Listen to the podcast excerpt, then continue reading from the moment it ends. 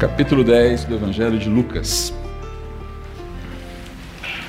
versículos 25 a 37. Capítulo 10, Evangelho de Lucas, versículos 25 a 37. Diz assim a palavra do Senhor. Certo dia, um especialista da lei se levantou para pôr Jesus à prova com esta pergunta: Mestre, o que preciso fazer para herdar a vida eterna? Jesus respondeu: O que diz a lei de Moisés? Como você a entende? O homem respondeu: Ame o Senhor, seu Deus, de todo o seu coração, de toda a sua alma, de toda a sua força e de toda a sua mente, e ame o seu próximo como a si mesmo. Está correto, disse Jesus. Faça isso e você viverá.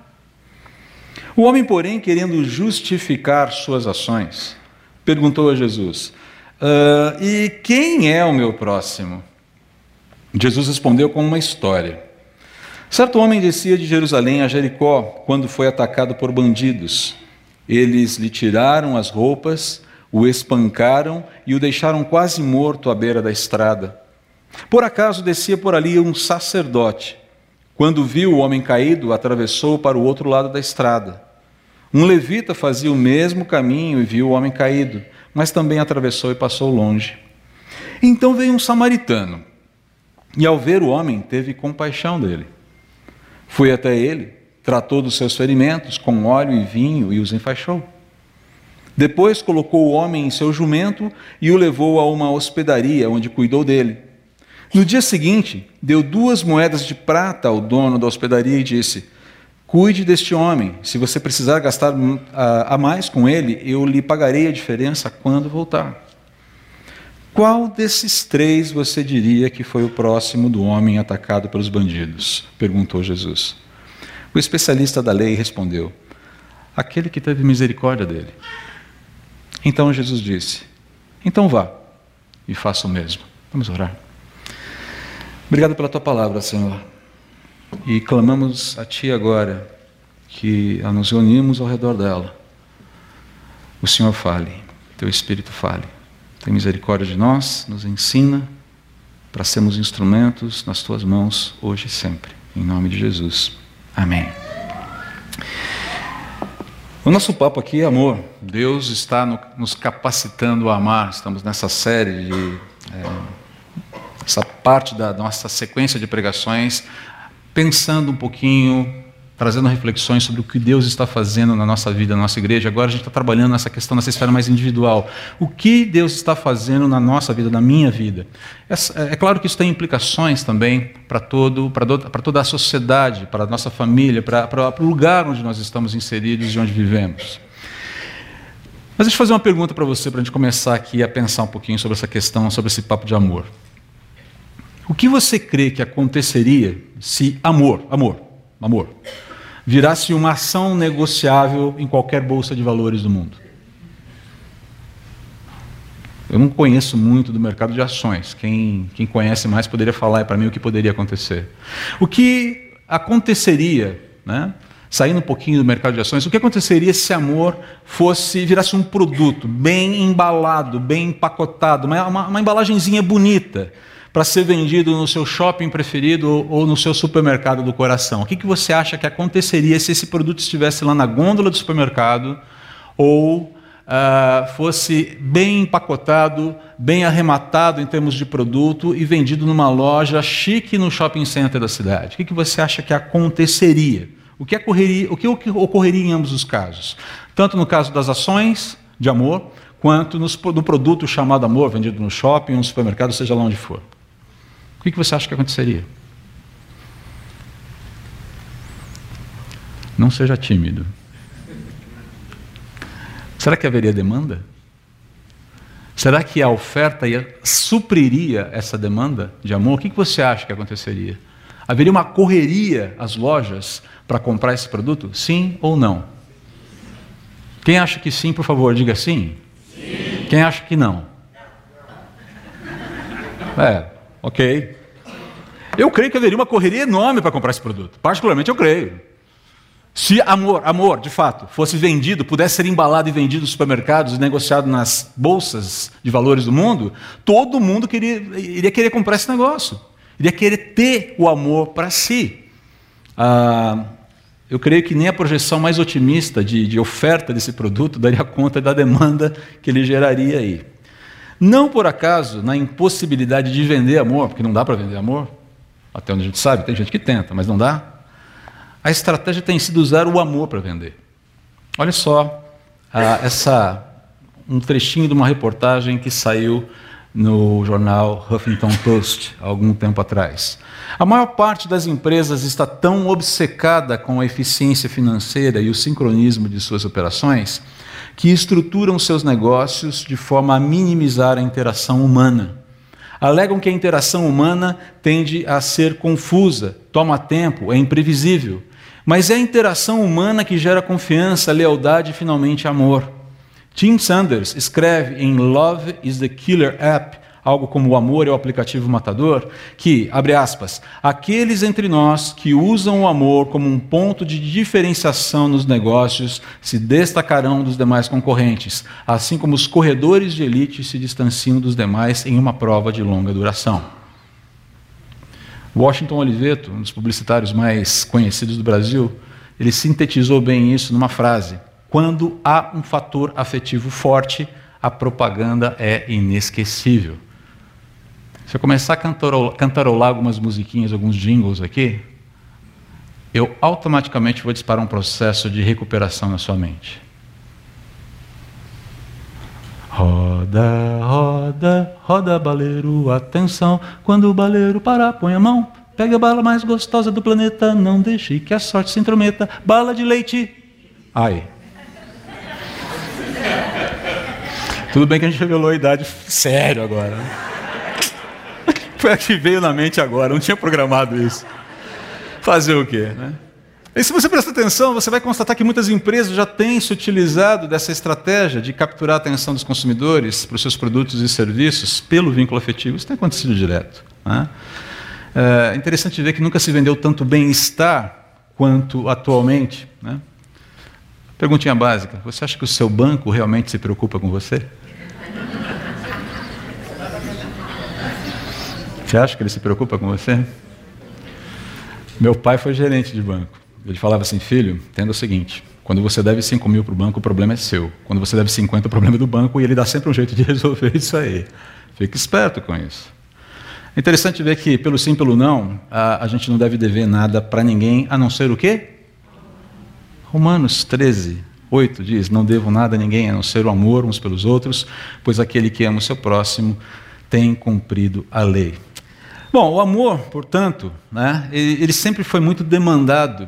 A gente parar para olhar a história, né, o amor sempre foi muito demandado e insuficientemente oferecido pelo homem, via de regra. Isso porque o ser humano, presta atenção aqui que isso é importante, isso porque o ser humano é essencialmente relacional e necessitado do amor e, ao mesmo tempo, digamos, econômico na doação do amor. Eu quero muito, eu preciso muito, mas eu, na verdade, sou meio econômico na hora de amar. A gente entende isso. Por que você acha que a palavra de Deus orienta, na verdade, é, direciona com um imperativo os maridos a amarem as suas esposas? Porque naturalmente a gente não faz isso. Homens são naturalmente muito é, voltados para si mesmos. Precisa de uma ordem expressa de Deus lá. Ok, homens, eu vou falar para elas que a Bíblia também orienta que elas respeitem seus maridos. Mas esse é um assunto para a gente falar em outra hora. Mas perceba, existe uma ordem lá por quê? Porque naturalmente a gente não faz isso. Somos demandamos muito amor, mas não ofertamos amor na mesma proporção que pedimos, que exigimos, que queremos, por assim dizer. Trata-se daquilo que C.S. Lewis é, denominou amor-necessidade em contraponto ao amor-doação. São os dois lados do amor, são essas duas extensões lidando aí, ou conversando nessa relação, do que, ou da, dentro da, da, dinâmica do amor. Né? E ele fala isso, ele trata disso é, no seu livro Quatro Amores. A gente vai é, exibir alguns trechinhos desse livro para você aqui agora, ainda hoje. E a parábola do bom samaritano ilustra muito bem essa relação entre amor-necessidade e amor-doação. Se você parar para analisar. Está claro lá, você conhece a história, a gente acabou de cantar, né? e nós lemos o texto bíblico, está bem evidente na nossa mente. Né? Jesus fala de um homem, muito provavelmente um judeu, que foi assaltado e foi brutalmente ferido enquanto viajava de Jerusalém para Jericó. Jerusalém fica numa parte mais alta, tem um relevo mais alto. Então a estrada descia de uma maneira, uma distância de mais ou menos 25 quilômetros entre, Jerusalém e Jericó. A estrada era muito íngreme, ele vinha descendo, uma estrada sinuosa, muito escarpada e provavelmente ali era um lugar, um ambiente ideal ali para assaltos. Ele viajava, fazia essa viagem, não sabe se lá para quê, nessa estrada íngreme, sinuosa e perigosa. E, e, ele é deixado numa situação bastante crítica depois do assalto aqui. Foi deixado quase morto, à beira da estrada. Os seus bens foram todos roubados, todos tirados. Ele ficou à mercê da morte. Não tinha condições de se ajudar, ajudar a si mesmo. Não tinha condições de se recuperar, de se levantar do seu próprio banho de sangue ali. Uma pessoa totalmente despida de qualquer possibilidade de resolver o seu problema por si mesmo. A cena aqui é muito clara. Alguém brutalmente ferido, incapaz de cuidar de si mesmo, absolutamente necessitado de cuidados, de amor, que foi largado num lugar perigoso onde era impossível não notá-lo, na beira da estrada. Não foi largado lá no meio das pedras, não ficou caído na beira da estrada. Qualquer um que passasse ali poderia notar. E aí Jesus vai apimentando a cena. Por acaso, é interessante esse por acaso, né?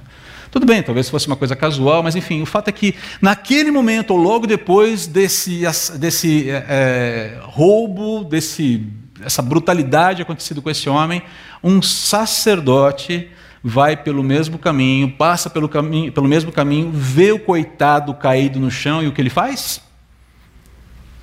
Nada.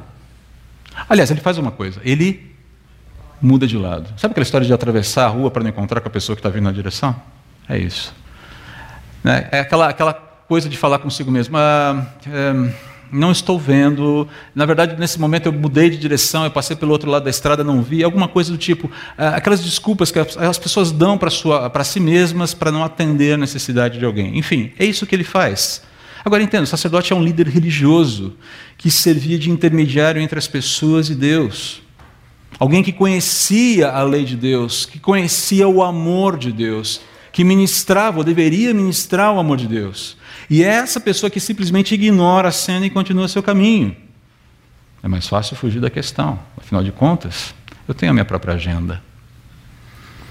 E quando a história não, ah, e quando a história de fato podia melhorar, porque aparece alguém de novo no caminho, ela não melhora, ela piora. Agora é um levita alguém que auxiliava o sacerdote ali no seu trabalho no templo em Jerusalém. Em favor de quem? Das pessoas.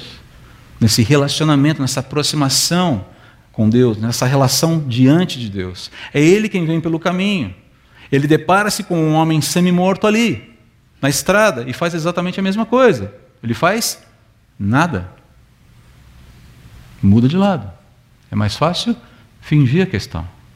Afinal de contas, a gente não sabe exatamente quem é o sujeito. Vai que, né? Vai que eu estou tocando, estou ajudando alguém que, enfim. Deixa quieto, vamos seguir a vida aqui. Novamente, percebam aqui, Deus, o Senhor Jesus usa a, a duas pessoas que têm posse de conhecimento técnico, conhecimento teológico sobre quem Deus é e o que significa se relacionar com Deus. E essas duas pessoas não fazem uso desse conhecimento ético, moral, que poderia fazer toda a diferença naquele momento. Os dois simplesmente negam socorro, simplesmente negam ajuda, simplesmente negam amor. Queridos, uma coisa aqui a gente precisa fazer um parênteses. Religiosidade nunca foi sinônimo de piedade, compaixão e amor. Esse é um dos erros mais comuns dos homens em todas as épocas, não só na nossa época. Religiosidade nunca foi sinônimo de piedade, nunca foi sinônimo de compaixão, nunca foi sinônimo de amor. Jesus, com esse exemplo aqui, acusa frontalmente, ele está acusando frontalmente a hipocrisia das pessoas, não só dos fariseus, mas de qualquer pessoa que é movida pela sua religiosidade que faz o bem a fim de ser reconhecido, que faz o bem a fim de ser aplaudido, que faz o, o bem a fim de ter alguma carta na manga para negociar com Deus alguma coisa, como se isso fosse possível. Interessante que nós tivemos ah, um, um, uma aula equívoco hoje da Escola Bíblica Dominical, que não deveria ter acontecido e aconteceu por conta de um erro meu. Né? Eu disparei o processo lá, tivemos aula, vamos repetir a aula daqui duas semanas. Peço perdão, querido pastor líder, tá? foi uma falha minha. Não, não tinha que ter aula hoje. Eu peguei, disparei o processo, o pessoal veio, a gente acabou dando aula, ele vai dar aula de novo depois daqui duas semanas, não tem problema. Mas o papo era exatamente isso, porque a gente fala sobre a ética do reino de Deus no Sermão do Monte. O papo é isso aqui. É esse papo aqui o que nos move, qual é a nossa pauta de vida, em torno do que a gente resolve é, é, construir as nossas prioridades. Perceba, Jesus está atacando frontalmente essa visão religiosa que acha que porque está fazendo coisas boas e as pessoas estão vendo, isso constrói alguma espécie de possibilidade de barganha com Deus. Esquece, não resolve, não funciona. Pessoas que entram em ação quando existe uma plateia, já viu isso? Tem audiência, opa, entra em cena. É quase como se estivesse num filme de Hollywood, né? Ligaram as câmeras? Vamos lá, a gente entra em ação. Mas que no momento que estão a sós com Deus e com o necessitado, revelam seu estado anormal de apatia, indiferença e egoísmo. É no secreto que a gente revela o caráter. Alguém falou para mim uma vez, eu nunca esqueci, que a medida do caráter de um homem é aquilo que ele faria se soubesse que ninguém iria descobrir. É em secreto que o meu caráter aparece de fato de verdade, que as minhas disposições do coração estão realmente evidentes ali. Sabe o que é impressionante nos nossos dias? Se não há plateias, as pessoas criam as plateias. As mídias sociais são ferramentas excelentes para isso. Eu não preciso ter audiência ao vivo e a cores ali para fazer a coisa. Eu gero o fato e gero demanda em torno do fato. E eu fico regulando o tamanho do sucesso desse fato pelos likes que eu recebo. A vida é comandada pela, por, essa, por essa projeção, pela aprovação dos outros. Eu não estou dizendo que você não pode usar Facebook, por favor, embora atualmente seja meio perigoso usar Facebook. Eu não estou dizendo que você não pode usar o Twitter, que você não deva usar Twitter, que você não, deva, não deva usar o Instagram, ou seja lá que mídia social você preferir. Mas a questão toda é: será que boa parte das coisas que a gente publica lá precisam ser publicadas? Será que boa parte das coisas que nós colocamos lá precisam ser colocadas? Será que boa parte das coisas que nós lemos e procuramos lá precisam ser procuradas, lidas, apreciadas? Uma reflexão. Um instrumento não pode ser demonizado, mas o seu uso deve ser avaliado. Essa só é uma questão aqui. Percebam, a, a, a gente precisa, a gente, a gente lida com essa coisa de querer ter uma plateia para poder jogar. E Jesus está acusando justamente isso. Falou: olha, é, se você age em amor só quando tem audiência, só quando tem plateia, quando alguém vai admirar e vai falar muito bem, puxa vida, vem cá dar um abraço, bate, dá uma batidinha nas costas, essa disposição está equivocada. O interessante é que, a despeito de tudo isso, está lá o corpo estendido no chão ainda, como cantaria João Bosco. Né? Ainda não está morto, mas está faltando pouco. Está lá, o sujeito está lá. Passou um, passou dois, e ele continua lá e agonizando. Porém, é nesse momento que surge no mesmo caminho o bom samaritano. Aos olhos de tantos judeus, alguém desprezado como um ser humano. Eu gosto demais dessa música. Ela é muito legal. E o que ele faz? Ele para. Opa, tem alguém caído ali. Ele para. E para para ajudar. Mas o interessante aqui é que, dentre esses três homens, o sacerdote, o levita e o samaritano, esse último, o samaritano, é justamente aquele de quem a gente poderia esperar alguma espécie de atitude evasiva. É dele que a gente poderia, dos três, esperar alguma espécie de, cara, não vou ajudar.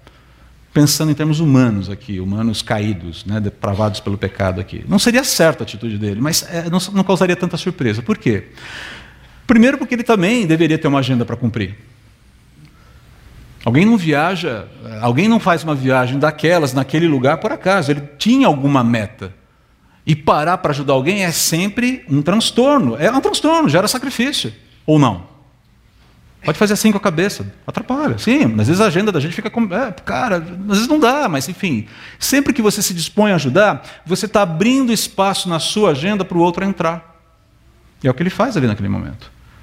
A agenda dele, ela é interrompida, é aberta, e ele tem que fazer alguns reescalonamentos, alguns ajustes ali na sua, no, seu, no seu schedule, nas, nas ações, nas atividades que ele tem pela frente é, amor vai exigir da gente abertura da agenda e mudanças, muitas vezes, na agenda de uma forma sacrificial.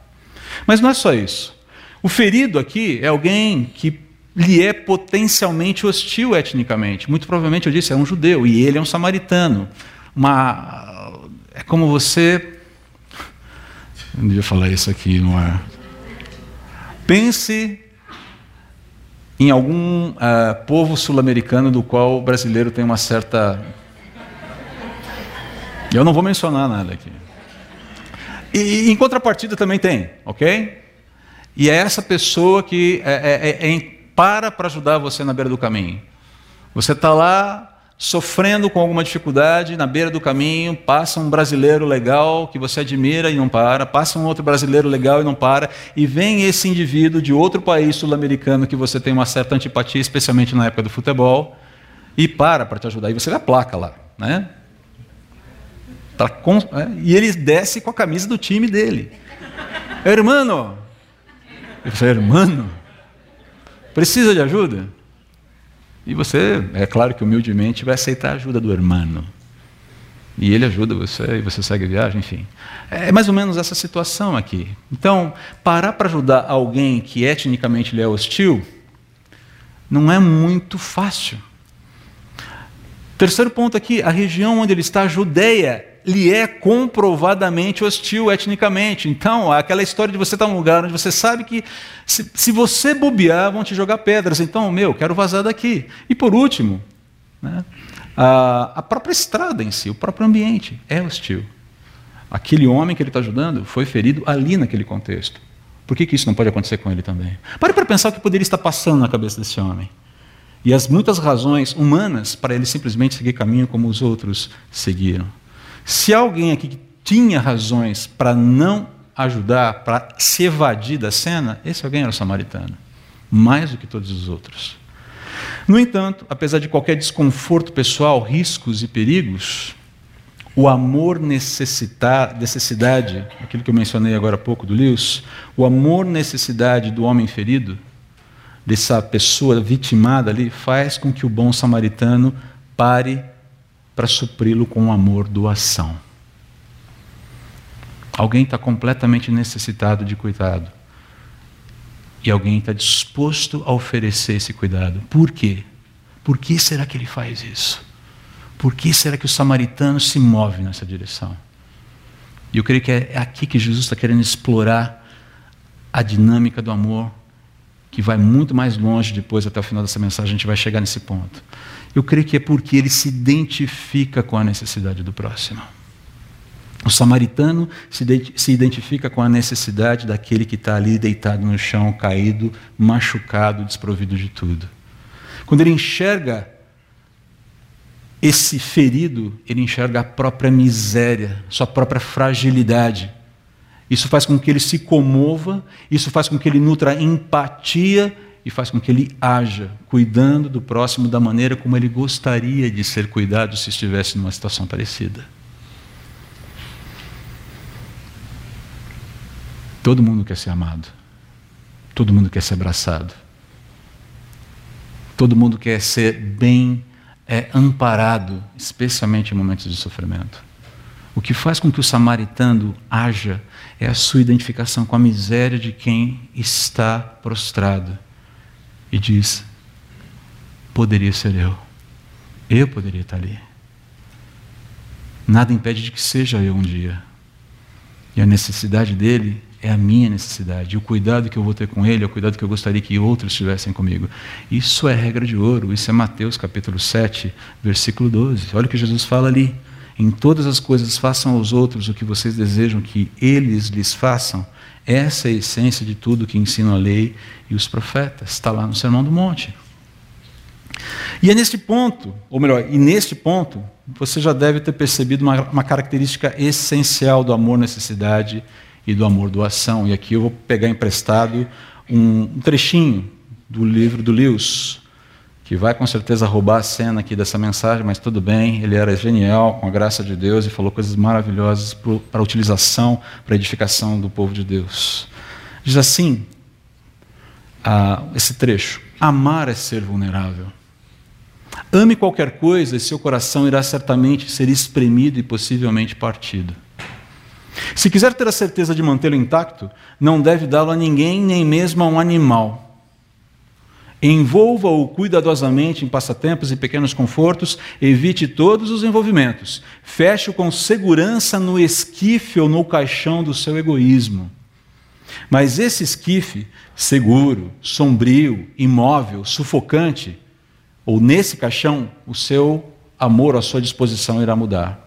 Não será quebrado, mas vai tornar-se inquebrável, impenetrável, irredimível.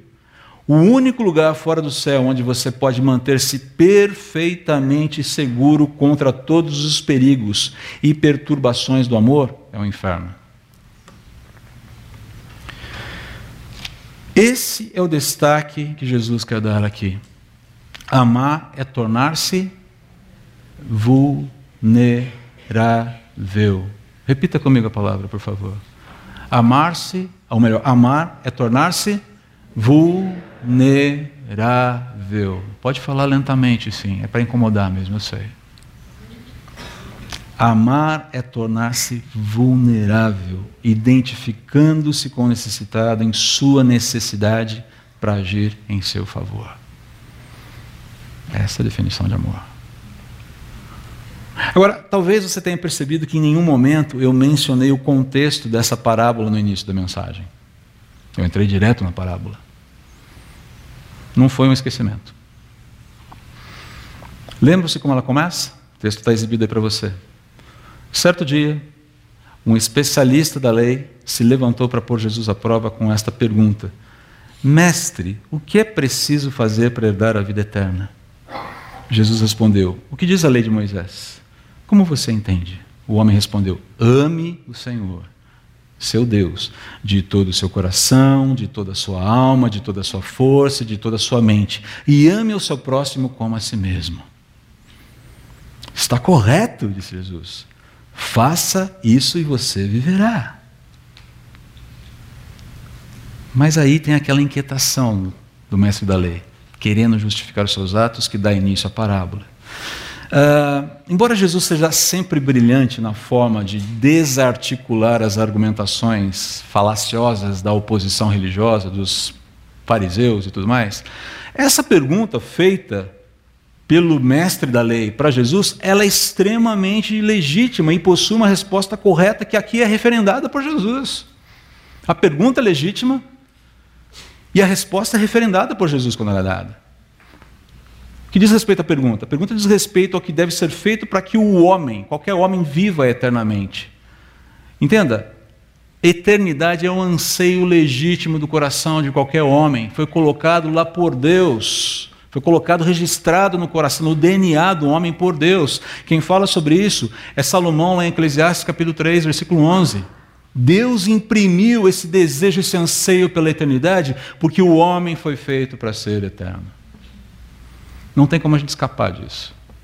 É por isso que, mesmo quem não crê em Deus, busca hoje meios de perpetuação de vida. Vá ler um pouquinho sobre transhumanidade, aí, transhumanismo, para você ver do que se trata.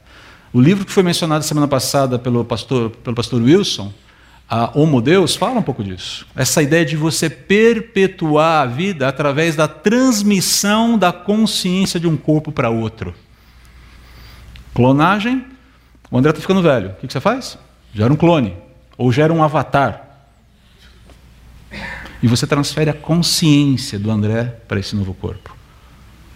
Já que não dá para conter o envelhecimento desse aqui, o que você faz?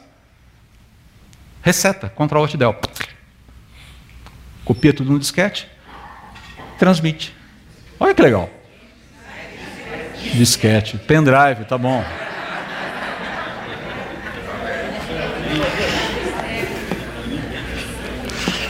Daqui a pouco eu vou falar de linha de escada que ninguém vai entender, né? Horrível. Esquece esquece. Vocês nem sabem o que é isso, né? Deixa pra lá. O Léo olhou para mim. É um dispositivo de armazenamento de dados, é, bisavô, tataravô do, do pendrive que você utiliza. Ah, ok, tudo bem. Mas é, perceba, é, essa ideia de eternidade está presente na vida das pessoas. E ela possui uma solução clara e inteligível. A solução para que você viva eternamente é amar a Deus sobre todas as coisas, com todas as suas forças, entendimento, coração, alma, com todo o seu ser, e amar o próximo como a si mesmo. Essa é a senha. Fácil, né? Simples, né? Hum, talvez não seja tão difícil quanto a gente está imaginando. A pergunta que diz respeito ao que deve ser feito para que o homem viva eternamente é um anseio legítimo colocado no coração de Deus pelo homem como a gente falou.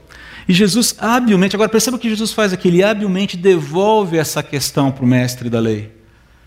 Jesus não sai respondendo, Jesus sai perguntando, é por isso que eu gosto muito dessas interações, essa habilidade de Jesus de é, extrair a verdade na vida das pessoas. As pessoas vinham, mesmo que é, cheias de malícia para falar com ele, e ele, é, com apenas algumas palavras, uma ou duas perguntas, revelava o que de fato estava no coração. E Jesus fala para ele: Bom, é, como é que você lê a lei? Aliás, o que diz a lei? primeira coisa, o que diz a lei? Como você interpreta aqui? Como você entende? E a resposta do mestre da lei está biblicamente correta. Mas é, o interessante é que a pergunta que ele faz no versículo 29, o homem, porém, querendo justificar suas ações, perguntou a Jesus: E quem é o meu próximo? Revela aqui uma incompreensão brutal sobre a teologia da resposta que ele acabou de dar. Perceba aqui a situação. A resposta está correta biblicamente? Irretocável. Jesus falou: está certinho, está certinho. Mas isso não significa que eu estou fazendo. Isso não significa que o meu coração está sendo, ou foi, ou está sendo transformado por essa verdade. Conhecê-la não significa vivê-la.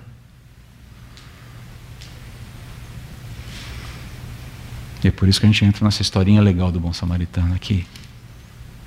Agora entenda aqui, com a parábola, Jesus não está corrigindo a referência à palavra de Deus, mas a compreensão, essa miopia meritocrática do especialista da lei sobre a salvação para a vida eterna, fazendo uma aplicação muito simples sobre amor, sobre amar.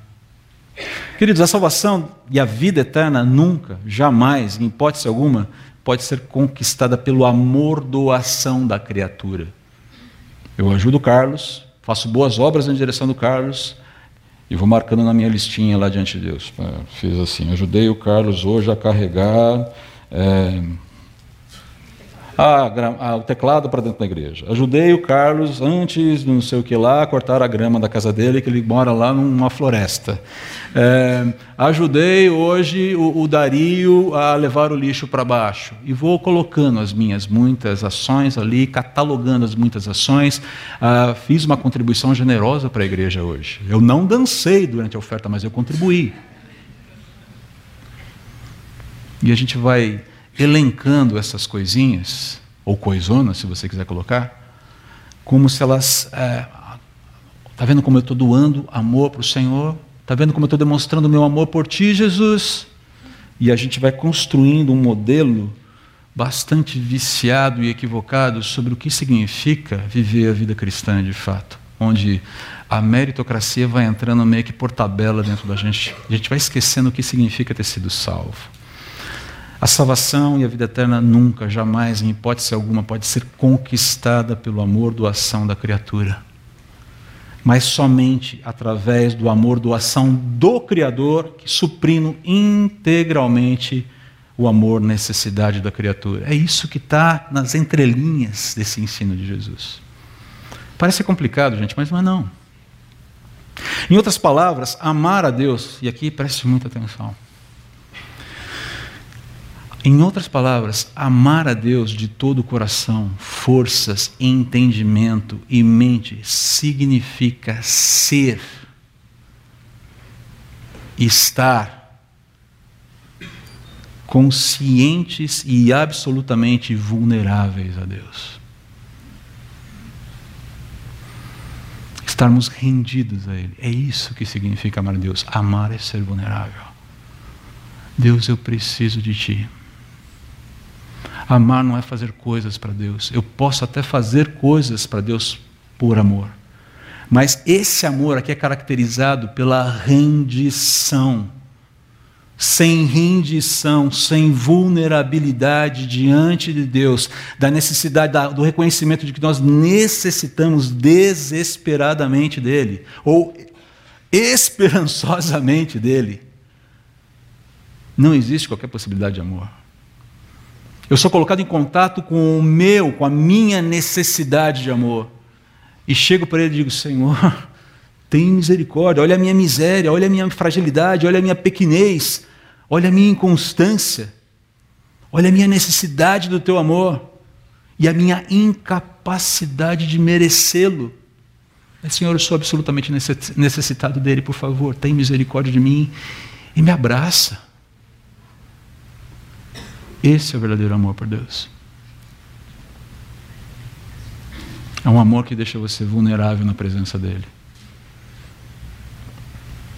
A mesma coisa com o próximo. Amar o próximo é permitir que essa vulnerabilidade dele atinja a minha vulnerabilidade, me fazendo empático para a situação dele. Olha o que o Lewis escreve, uma outra parte um pouquinho mais longa dos quatro amores aqui, para a gente pensar um pouquinho sobre essa questão da nossa doação para Deus. Todo cristão concordaria que a saúde espiritual do indivíduo é exatamente proporcional ao seu amor por Deus. Alguém discorda disso? Claro que não. Entretanto, o amor humano por Deus, pela própria natureza do mesmo, deve ser sempre em grande parte e com frequência inteiramente um amor necessidade. Isso que a gente acabou de falar há pouco. Isto se evidencia quando pedimos perdão pelos nossos pecados ou apoio nas tribulações. Mas, de modo geral, fica mais manifesto em nossa crescente percepção, pois deveria mesmo crescer, que nosso ser inteiro, pela sua própria natureza, é uma enorme necessidade. Incompleto, preparatório, vazio, clamando por Ele que pode desatar coisas que agora estão atadas e atar aquelas que ainda, não se, acham, ainda se acham soltas. Não estou dizendo que o homem jamais possa dar a Deus qualquer co outra coisa além de puro amor necessidade. As almas exaltadas podem falar-nos de um alcance além desse. Mas, segundo penso, elas seriam também as primeiras a nos dizer que essas alturas deixariam de ser verdadeiras graças, tornando-se ilusões neoplatônicas ou finalmente diabólicas, no momento em que o indivíduo ousasse pensar que poderia viver delas e daí por diante abandonasse o elemento da necessidade. O mais elevado não permanece sem o mais humilde. Quão ousada e tola seria a criatura que se aproximasse do seu Criador gabando-se: Não sou um mendigo, eu o amo de maneira desinteressada. Gente, eu amo a Deus porque eu preciso dele. E não tem nada de errado com isso. E quando eu digo que eu amo, eu digo: Eu preciso de ti, Pai.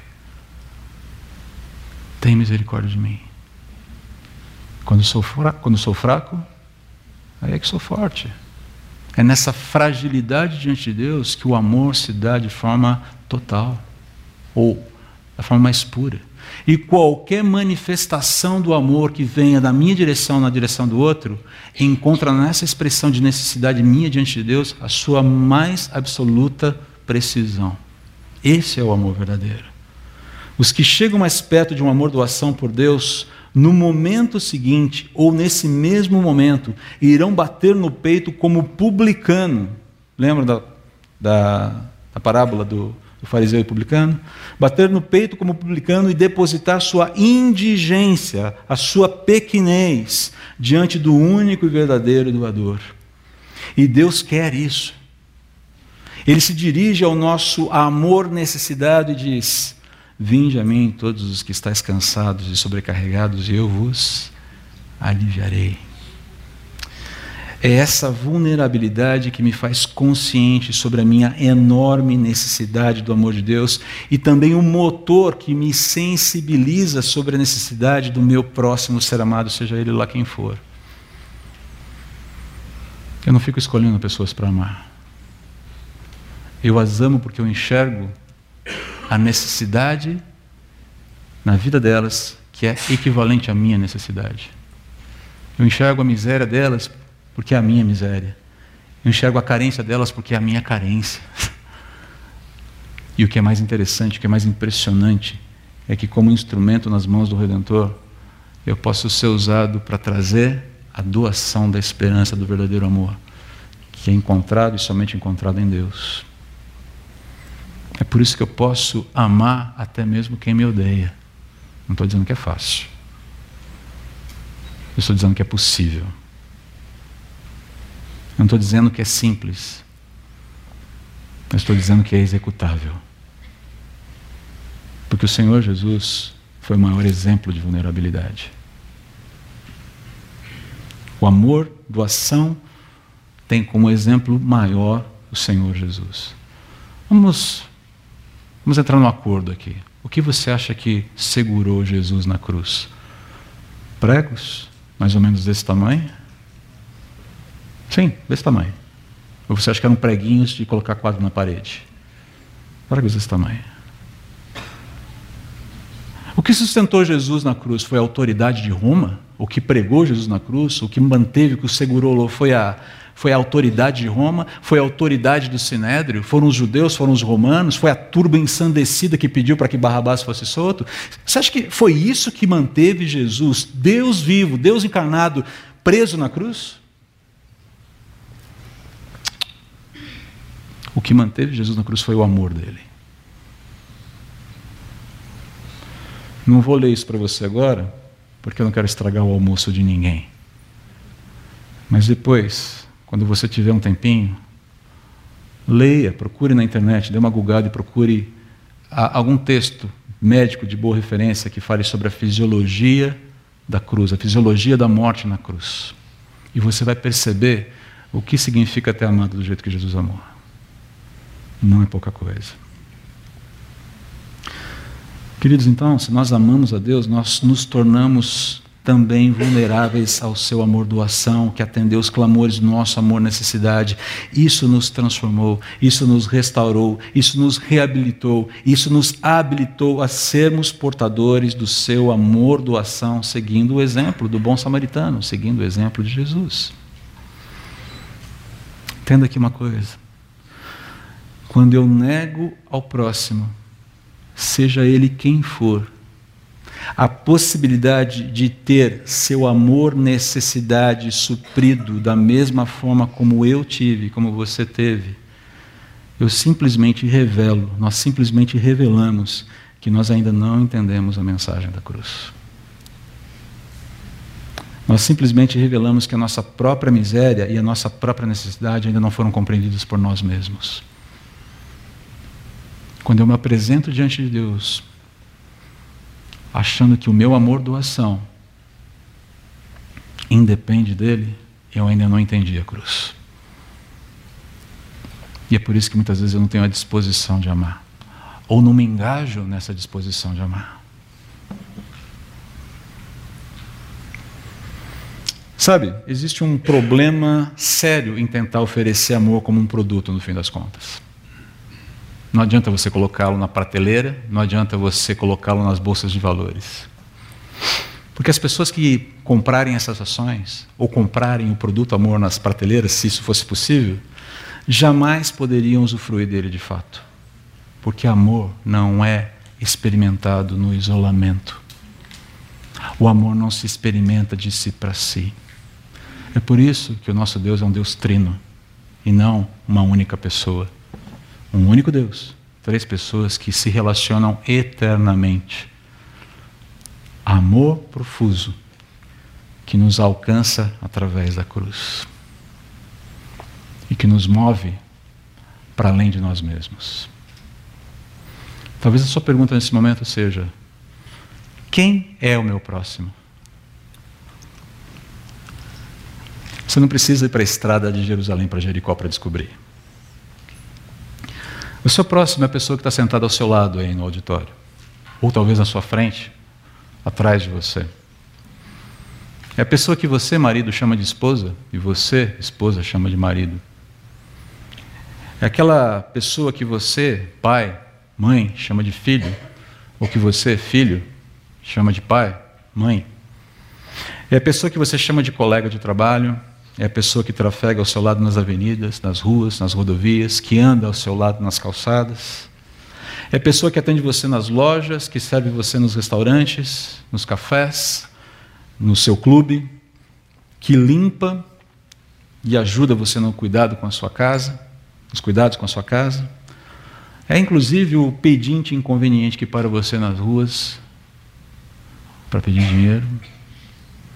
É gente que Deus coloca muitas vezes diante de você para tirar você, para me tirar do meu mundinho perfeito, do meu mundinho idealizado, da minha zona de conforto, para que eu possa exercer os músculos do amor. Quem é o meu próximo? Pode ser qualquer um. Hoje aqui, o próximo sou eu.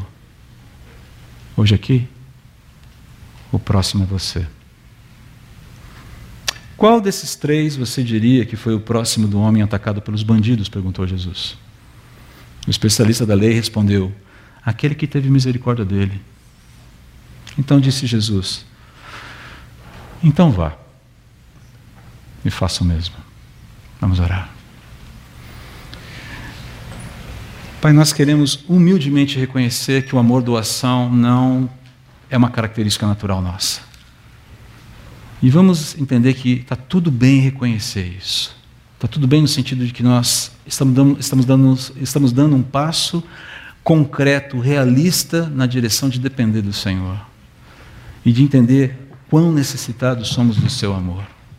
Mas que bom que o teu amor nos preenche de tal forma, nos abraça de tal forma, nos, nos, nos invade de tal forma e, e que, que a gente pode, Pai, permitir que ele extrapole, a gente deve permitir que ele extrapole por todos os poros, alcançando outros.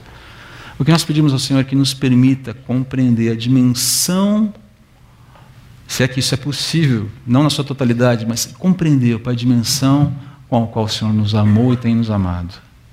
Porque é isso que parametriza o nosso amor pelo próximo.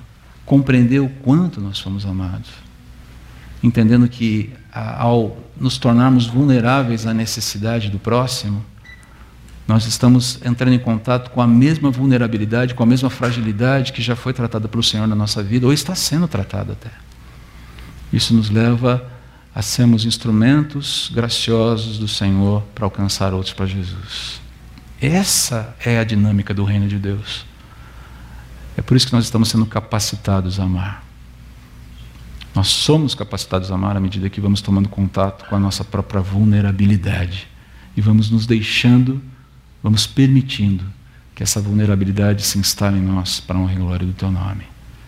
Que seja assim no nosso meio, Pai. E não só no nosso meio, mas a partir do nosso meio atingindo toda a sociedade. É a nossa oração em nome de Jesus. Amém.